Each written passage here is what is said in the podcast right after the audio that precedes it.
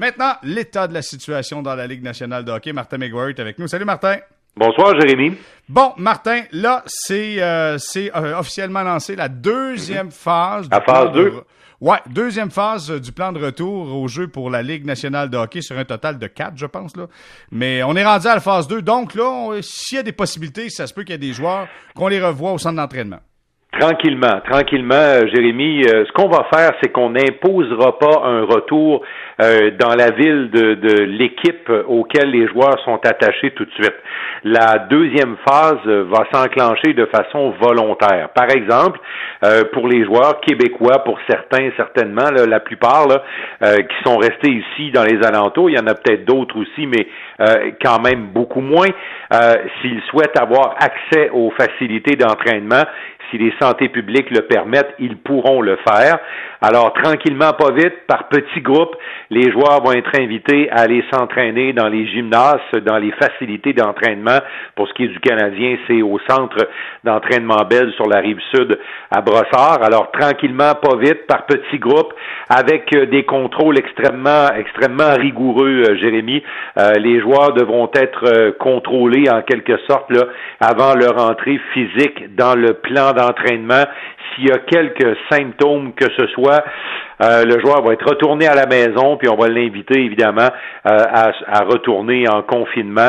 Alors, euh, il n'y a pas de chance à prendre avec cette deuxième phase parce que si ça réussit, ça nous mène à, une phase de camp d'entraînement là, qui devrait survenir quelque part à la fin du mois de juin. Là. C'est, je pense, les dates qui sont visées par la Ligue nationale. Alors, pour que tout ça fonctionne et qu'à la fin du mois de juillet, là, dans les derniers 5, 6, 7, 8 jours de juillet, on puisse euh, commencer à jouer, ben, il faut que cette phase 2 soit réussie. Alors, c'est là qu'on commence à réaliser toute la lourdeur de ce que ça va prendre comme comme logistique. évidemment, les équipes devront investir beaucoup beaucoup d'argent. Euh, on raconte, euh, Jérémy, soit dit en passant, là, que pour désinfecter les vestiaires, s'occuper de l'équipement, tester les joueurs, on parle d'une facture qui pourrait osciller entre 50 et 70 000 dollars par jour pour les équipes de la Ligue nationale à partir du moment où on commencera à recevoir des joueurs et à, commencer à programmer des entraînements par petits groupes. Euh, sur la glace, quand on sera rendu à l'étape d'aller sur la glace, ça se fera par petits groupes, sans contact physique et sans entraîneur pas d'entraînement de, dirigé de façon officielle. Les entraîneurs pourront assister aux pratiques, là, à ces entraînements-là, mais ne pas les diriger. Et c'est seulement euh, 5 à 6 joueurs à la fois qui pourront aller sur la glace, de sorte qu'avec 5 ou 6 joueurs sur une surface de 200 pieds par 85, on va être capable de respecter une distanciation. Martin, dis-moi, on a appris aujourd'hui que euh, dans ce vote de l'Association des joueurs pour approuver ce format des séries éliminatoires à 24 mhm. équipes, il y a deux formations qui se sont opposées. On parle du Lightning de Tampa Bay et des Hurricanes de la Caroline. Oui. Selon toi, écoute, vraiment conversation, pourquoi Tampa Bay a décidé de refuser ce format-là? Ben, euh, Alex Killorn, qui est euh, le représentant au sein de l'exécutif de l'association des joueurs, lui, il semblait sous-entendre que pendant que les positions 5 à 12 étaient pour se battre, pour euh, se qualifier pour la ronde des 16, ben eux, ils se tournaient les pouces. Euh, alors que dans une des propositions qui avait été placée sur la table, dont on avait entendu parler, on disait que les quatre premières équipes dont faisait partie le Lightning étaient pour jouer des parties, euh, des parties qui ne qui ne voulaient rien dire, mais jouer des matchs. Après, on a même entendu parler que le classement de ces quatre premiers pourrait être joué euh, à partir du moment où deux équipes s'affronteraient. Ça devient un petit peu mêlant ces affaires-là, mais essentiellement, Killhorn, lui, lui, nous autres, on va passer une grosse semaine à s'entraîner, sinon plus, puis à regarder les matchs des autres à la télévision, et euh, les équipes qu'on va affronter auront un momentum. Ça se défend.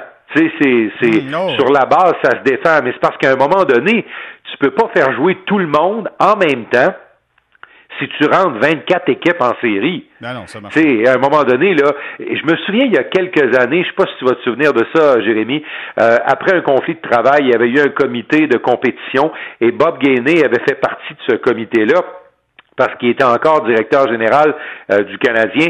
Et une des suggestions intéressantes qu'il avait fait, Bob Gainey, c'était de qualifier 10 équipes pour les séries au lieu de 8.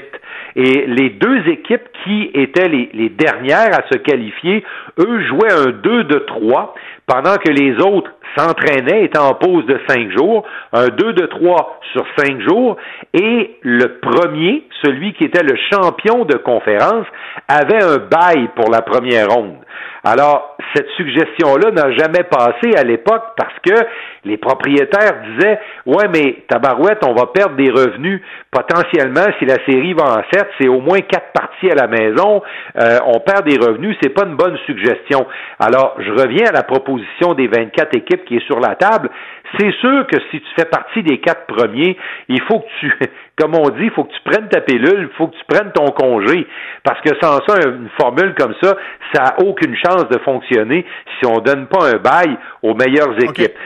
Dans, dans, le cas des Hurricanes, je ne sais pas trop ce qui les motive, là, mais visiblement, eux, euh, c'est peut-être l'injustice d'avoir travaillé pour rentrer en série, alors que des équipes autour d'eux qui pourraient les battre euh, n'étaient pas dans les séries lorsque lorsqu'on a arrêté de jouer. Exact. Mais Martin Hook, qui est le, le, représentant, a dit, la, la, la, position 12 obtient un, un pourcentage de chance d'aller en série qu'il n'aurait pas eu en temps régulier. Donc, c'est pour ça, c'est pour ça qu'on était en désaccord. Sauf que je me suis mis à regarder le classement. Puis les Hurricanes de la Caroline, euh, quand ça a arrêté le 12 mars, c'était au sixième rang avec un total de 81 points. Alors, eux étaient, étaient là. Étaient là, étaient là. Entre la position 6 et la position 11, il y avait seulement trois points qui séparaient la position 6 position 11. Oui, il était là, mais il n'y avait rien de garanti de savoir où ce qui était, euh, où ce qui était pour se placer non plus. Là. Effectivement. Puis il y a une réalité euh, euh, que, les joueurs comme Martin Hook doivent comprendre. Les équipes qu'on a ajoutées avec cette formule-là, avec cette formule-là, c'est Montréal, c'est Chicago et les Rangers de New York.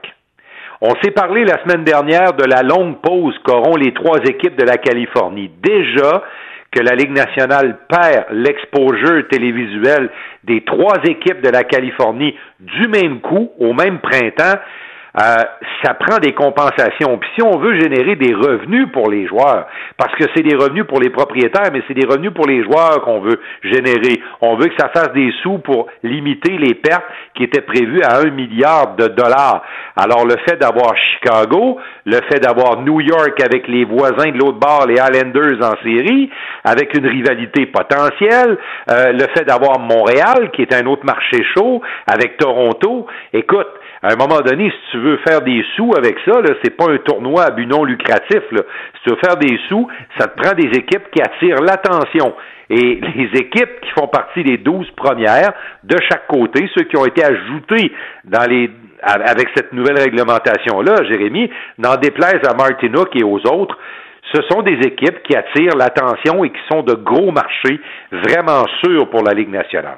C'est ça, mais je trouvais qu'il était euh, un peu confiant en, lui-même en disant, tu sais, euh, nous, on est garanti, puis de position 12, t'as pas garanti. Excuse-moi, quand t'as trois points entre 6 et 11, c'est pas c'est pas tes temps. Oui, t'es garanti, mais pas tant que ça, tu sais. C'est-tu vendredi, euh, j'avais une, une source d'information qui me qui me disait au cours de la journée, là, pendant que le vote se prenait, et cette source-là me disait, ça va passer, mais ça passera pas comme une lettre à la poste. Là, on vient d'apprendre qu'il y a deux équipes qui étaient décidantes. ce qu'on saura jamais, Jérémy, c'est le résultat des votes à l'intérieur même des équipes. Mhm. Et, on ne le saura pas, mais ça aurait pu être drôlement intéressant parce que cette source d'information me disait on va être pas mal proche du 50-50. Si on avait fait voter, disons, tous les joueurs de la Ligue nationale par vote secret, j'ai l'impression que ma source d'information dans le dossier serait peut-être pas euh, très loin dans le champ gauche en disant que on était peut-être pas loin du 50-50. Ah, définitivement, parce qu'il y a des craintes encore, ça c'est sûr. Mais tu vois, Devin Dobnik euh, du Wild du Minnesota euh, a parlé à The Athletic, puis a dit il y a beaucoup de travail à faire encore. C'est le fun le format, mais il y a encore beaucoup de choses à régler avant ça. Oui, puis lui, il sait de quoi il parle parce que ça fait déjà quelques années qu'il milite euh, avec l'association des joueurs. Il est dans le dans l'exécutif. Alors lui, il a vécu notamment le récent, le dernier conflit de travail. Là. Il est allé se frotter euh, aux propriétaires de l'autre côté de la table et tout ça.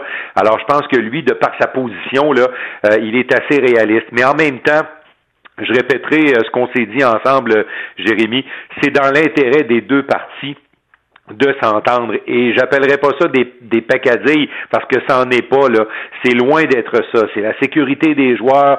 C'est comment on va on va on va faire en sorte que tout ce monde-là va pouvoir être dans, dans un environnement où il y a le moins de chances possible d'être d'être malade, euh, d'être euh, euh, d'avoir des problèmes de santé. Alors c'est pas des pacadilles à régler, mais en même temps, jusqu'à maintenant en tout cas, l'association des joueurs et les propriétaires, contrairement, peut-être au baseball majeur, là, où on l'a joué un peu chaque côté de la table, puis on est un peu dans les tranchées, là, euh, la Ligue nationale a fait les choses vraiment en partenariat avec les joueurs. Les joueurs ont été impliqués dans le premier processus et je pense qu'ils vont être impliqués dans le deuxième processus qui commence maintenant, c'est-à-dire la logistique, les déplacements, les voyages, les villes choisies, quelles sont les villes qui représentent des avantages, des inconvénients? Y a-tu une ville, y a-tu trois villes, y a-tu quatre villes? Est-ce que c'est au Canada? Est-ce que c'est aux États-Unis? Est-ce que c'est seulement aux États-Unis? Alors tu sais là, là, là, ce qui s'en vient là, c'est le travail. Mais moi j'ai confiance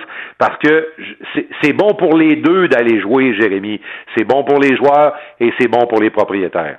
Martin, avant qu'on termine notre conversation, juste savoir, est-ce que tu as des nouvelles sur la loterie? Est-ce que on avance les dates? Écoute, euh, euh, je pense que euh, il y a de ça près de près de oh, trois quatre semaines là, on, on, avait quand même donné comme instruction aux équipes de la Ligue nationale, semble-t-il, de se préparer pour un repêchage qui aurait pu avoir lieu dans les deux premières semaines de juin. Mais là, écoute là, on est le 26 mai aujourd'hui, là, puis on voit pas non plus le, le, on voit pas de date annoncée. Le, le, dossier du repêchage est comme passé vraiment euh, euh, sur la, la voie d'évitement, sur la voie de service, euh, pendant qu'on essayait de régler le format des 24 équipes et les séries. c'est vraiment un dossier qui va être important parce que si le repêchage se tient avant ce fameux tournoi avec les 24 équipes, ça va prendre des aménagements. faut régler le cas des fameux joueurs qui ont été signés il y a quelques semaines. Il euh, faut régler le cas de la loterie. Euh, certains disent dans la Ligue nationale, Jérémy, qu'on ne doit pas toucher au format actuel de la loterie. Euh, d'autres disent qu'au contraire, on doit le changer. Moi, je pense qu'on ne doit pas toucher à quelque chose qui fonctionne. Ça fonctionne, cette affaire-là. Là. On a établi 24 positions en série avec des pourcentages de points. On peut très bien le faire pour la loterie. Il pourrait y avoir un petit jeu là, de une ou deux positions pour certaines équipes, mais en bout de ligne, là, l'important, n'en déplaise euh, aux partisans du Canadien et tout ça, là, en bout de ligne, l'important, c'est que les équipes qui ont terminé vraiment dans le fond du classement, là, les Red Wings, les Sénateurs, les Kings, les Sharks, ce sont eux qui méritent d'avoir les meilleures chances de repêcher la Frenière au tout premier rang. Alors, ne touchons pas trop à cette formule-là parce qu'elle est gagnante. OK, parfait. Mais si jamais le Canadien passe au deuxième tour, va loin dans les séries, est-ce qu'il garde sa position qu'il avait avant le, tu sais, ça devient Et je suis content, je suis content que tu me poses la question parce que je vais te répondre, je vais te répondre parce que j'ai fait quelques vérifications. Tu sais, il y a eu beaucoup de spéculations dans les dernières semaines là-dessus, là. Mais au moment où on se parle, semble-t-il que même la semaine dernière, lorsque Gary Bettman s'est fait poser la question dans une réunion avec les dirigeants de la Ligue, il n'a même pas répondu clairement. Alors, cette affaire-là, là, euh, le tournoi éliminatoire et la loterie puis le repêchage, là, ça semble être deux choses complètement différentes, Jérémy. Et, que le Canadien fasse trois rondes après être passé de la douzième place dans un format à 24 équipes, ça devrait pas influencer le pourcentage des chances qu'ils ont ou qu'ils n'ont pas de repêcher la frenière. Bon, ben écoute, on le souhaite. Si jamais ça reste comme ça, ça sera ben, ça, ça, reste à, ça reste à confirmer. Ben mais honnêtement, il y a des gens dans la Ligue nationale, il y a des dirigeants dans la Ligue nationale qui souhaitent que on fasse vraiment une distinction entre les séries pour l'été, là, puis la loterie et tout ça, là. On ne devrait pas mêler les deux choses. c'est ce qu'on m'a expliqué. parfait. On va suivre le dossier parce que quand Gary Bettman, c'est pas clair quand il parle, ça se peut que ça soit pas clair pour tout le monde. Eh, ceci étant dit. Il y en a pour qui, il y en a pour qui c'est clair. Je pense que Steve Eiserman, c'est bien clair dans sa tête. non, ça c'est sûr. Euh, Martin, euh, quelque chose qui est arrivé voilà maintenant 25 ans, c'était le 25 mai 1995. On apprenait le départ des Nordiques de Québec pour s'en aller du côté du Colorado. C'était un moment où tout le monde se souvient. En tout cas, tous ceux de plus de 30 ans s'en souviennent euh, très, très mm-hmm. bien. Martin, tu étais là. Tu étais là à cette conférence de presse de Marcel Aubu? Je commençais moi vraiment dans le dans le métier là. Euh, euh, je de, de, temps à autre, je remplaçais des collègues réguliers euh, aux, aux, entraînements des aux entraînements des Nordiques et tout ça. on venait de vivre les, les dernières séries de l'équipe, puis je pense que tout le monde savait que tout le monde savait un peu ce qui s'en venait là, parce que il y avait eu beaucoup de, de, de tractations durant l'hiver. Euh, on avait eu cette guerre ouverte entre le maire de Québec et le président de l'équipe, euh, Marcel Aubu. Euh, vraiment, là, on, on, se tirait dessus, là, littéralement sur la place publique. Et tout à coup, silence radio. l'équipe était intéressante, l'équipe offrait de bonnes performances sur la glace. ils ont ils ont ils ont rencontré à peu près le pire adversaire qu'ils pouvaient pas rencontrer, c'est-à-dire une équipe expérimentée comme les Rangers de New York. le focus s'est fait sur le hockey mais pendant que le focus était sur le hockey, tous ces jouets-là, Jérémy, tous ces jouets en coulisses, euh, je dirais même presque en silence, euh, de sorte qu'à la fin, ben, euh, l'équipe est partie. Puis à Québec, on, les gens, je dis on parce que j'y étais, les, gens étaient habitués à des retournements de, de, de dernière seconde, dernière minute, puis Marcel Aubu, avec ses, ses, ses, points de presse théâtrales et tout ça, euh, on disait, ben, il, va trouver une, façon de garder l'équipe, ça va retourner de bord. Mais c'est jamais retourné de bord, euh, Jérémy, parce que là, on était rendu à bout euh, de solutions dans ce dossier-là. Puis quelques années plus tard, ben, on essaie de se demander ce que ce serait s'ils étaient restés. Mais c'est sûr que dans le format économique dans lequel s'en allait la Ligue nationale, sans plafond salarial, sans limite de dépenses, sans partage des revenus, c'était absolument impossible de garder les Nordiques à Québec à ce moment-là. Si on avait eu un partage des revenus et un plafond salarial, peut-être qu'on aurait pu jaser un langage différent, mais c'était pas le cas à l'époque. Évidemment, euh, tout le monde se questionne à savoir à quoi ça pourrait ressembler le paysage sportif québécois si les Nordiques étaient restés là aujourd'hui. Il, y aurait, il y aurait toute une compétition entre l'équipe de Québec et celle du Canadien, comme on l'a vu à l'époque, peut-être pas dans la dans la violence qu'on l'a vu sur la patinoire à l'époque, mais il y aurait une compétition entre les deux, c'est sûr. Il y aurait une vive compétition entre les deux, euh, comme il y en existe une euh, entre les Islanders et les Rangers. Je pense qu'on aurait cultivé un peu le, le même genre de choses euh, quand, comme on voit les pingouins, les pingouins de Pittsburgh et les Flyers de Philadelphie. Je pense qu'on aurait eu encore pas mal de piment entre ces deux équipes-là. Et Jérémy, avec un plafond salarial on aurait eu des cycles. Alors, euh, tu sais, fin des années 90 aurait probablement été le cycle des Nordiques, euh, avec les, tellement bons jeunes joueurs qu'il y avait dans cette équipe-là, menée par Joe Sakic, entre autres. Euh, on se demande tous si Patrick Roy serait allé à Québec. Ça aurait peut-être été difficile de la faire l'échange, mais il faut jamais oublier que Serge Savard était prêt à la faire l'échange, dépendamment de ce que les Nordiques auraient donné pour avoir Patrick Roy. Mais là, on est dans les spéculations. Mais moi, je peux te dire une chose. Je peux te dire une chose que la relation entre les partisans de cette ville à Québec et des environs et des grands environs, ça allait jusqu'au Saguenay, là. Euh, la relation particulière qui existait entre les partisans des Nordiques et leur équipe, c'était vraiment unique.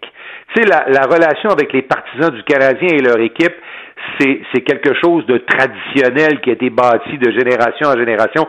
Il y a toujours une espèce de amour-haine là-dedans. Là. Tu, sais, tu le sais, tu animes des lignes ouvertes, là, tu sais de quoi je parle quand je parle de amour-haine. Mais la relation entre les partisans des Nordiques et leur équipe, c'était de l'amour inconditionnel, Jérémy. C'était inconditionnel.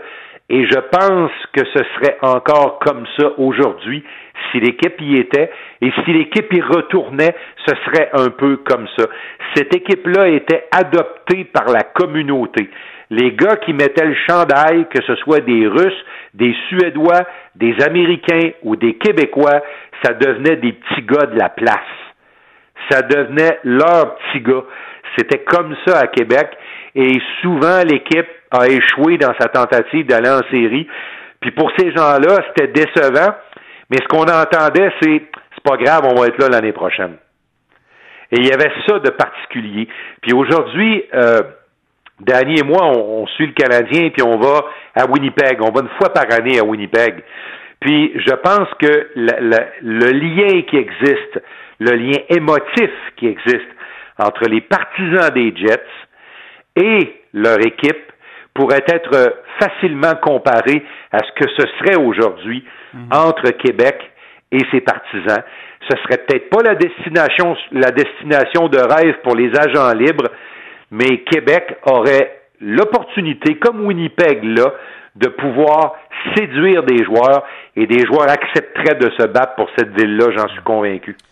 Écoute, on souhaite peut-être dans un système économique différent après la, mm-hmm. pandémie, peut-être que euh, Québec pourrait être une solution, une, alternative intéressante. Mais Martin, en terminant, juste te dire, tu te souviens du premier match du retour des Jets de Winnipeg, c'est le Canadien de ah Montréal qui était là. Le Canadien a dominé les Jets. Tu penses a gagné 5 à 1, quelque chose comme ça. Le Canadien avait gâché totalement le, le party monde, à Winnipeg. Le monde était dans les estrades, ça applaudissait à tout rompre. On était heureux juste d'avoir du hockey. Moi, je pense que ça, tu appelles ça de l'amour inconditionnel, Martin.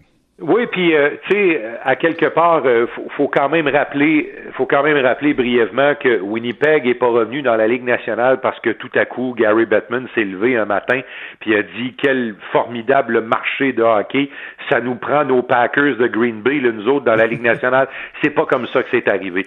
C'est un propriétaire qui était euh, accablé par les dettes et euh, il était euh, euh, poursuivi de, de, de tous côtés avec des poursuites allant plus finir à la, devant la justice. Alors lui est allé voir la Ligue nationale puis il a dit ça ne m'intéresse plus, vous reprenez votre équipe, il n'y en aura pas de hockey cet hiver à Atlanta. Et il est arrivé qui? Il est arrivé Winnipeg, mais il est arrivé surtout la famille Thompson, la puissante et très riche famille Thompson, qui a en quelque sorte cautionné le retour de la Ligue nationale à Winnipeg. Alors, devant cette incertitude-là, Gary Bettman a eu un choix, c'est-à-dire aller dans un vrai marché de hockey, mais trop petit, mais une aventure financière cautionnée par une famille extrêmement riche et puissante, et c'est le pari qu'a pris la Ligue nationale. Est-ce que ça arrivera une deuxième fois pour Québec? On souhaite pas de malheur à personne, mais s'il y a quelqu'un à quelque part dans les 31, bientôt 32 équipes de la Ligue nationale qui est malheureux, on espère que Québec va être encore une solution à quelque part. Et on espère que ceux qui chapeautent le dossier auront les poches profondes pour accueillir une formation de la Ligue nationale. Oh, Écoute, ça prend des poches profondes. Honnêtement, Jérémy, quand on voit la performance du dollar canadien actuellement, là, par rapport au dollar américain, là, faites des calculs rapides, puis euh, on a le droit de rêver, on a le droit d'y penser, c'est pas impossible. Il n'y a jamais rien d'impossible dans la vie. Euh, la preuve, c'est Winnipeg, mais en même temps, il faut être un peu réaliste, puis se dire qu'actuellement, ça, ça, tiendrait probablement du miracle si une chose comme ça arrivait. Il faut surtout pas oublier qu'en raison de cet écart dollar américain, dollar canadien, là, pour moi, c'est inévitable. Il faudrait que cette équipe-là, si elle revenait dans la capitale, soit contrôlée majoritairement par un propriétaire américain. C'est-à-dire qu'un propriétaire américain prendrait la décision d'amener son équipe dans la vieille capitale pour ensuite trouver peut-être des partenaires. Mais pour qu'une chose comme ça marche, pour atténuer euh, cet écart entre le dollar canadien et américain qui empêche de faire de cette aventure quelque chose de vraiment rentable à moyen terme, là, ça prendrait ça. Alors, euh, vous comprendrez qu'il faut que beaucoup de planètes soient alignées. On n'est pas rendu là, Martin. Les gars sont même pas retournés sur la glace encore. Martin, mais quoi, toujours un plaisir. Hey, au retour, on aura ton partenaire, Danny Dubé, va être avec nous. Fait que Martin, je te dis un gros merci, puis on se dit à demain. Hey, je te, je te laisse avec une question. Oui. Tu poseras la question à Danny s'il a l'impression que si les Nordiques n'étaient pas partis, s'il aurait coaché les Nordiques, lui. Mon Dieu Seigneur, j'ai hâte d'aller à la pause pour au retour demander ça à Danny Dubé-Martin. Merci d'avoir été avec nous. Bye bye.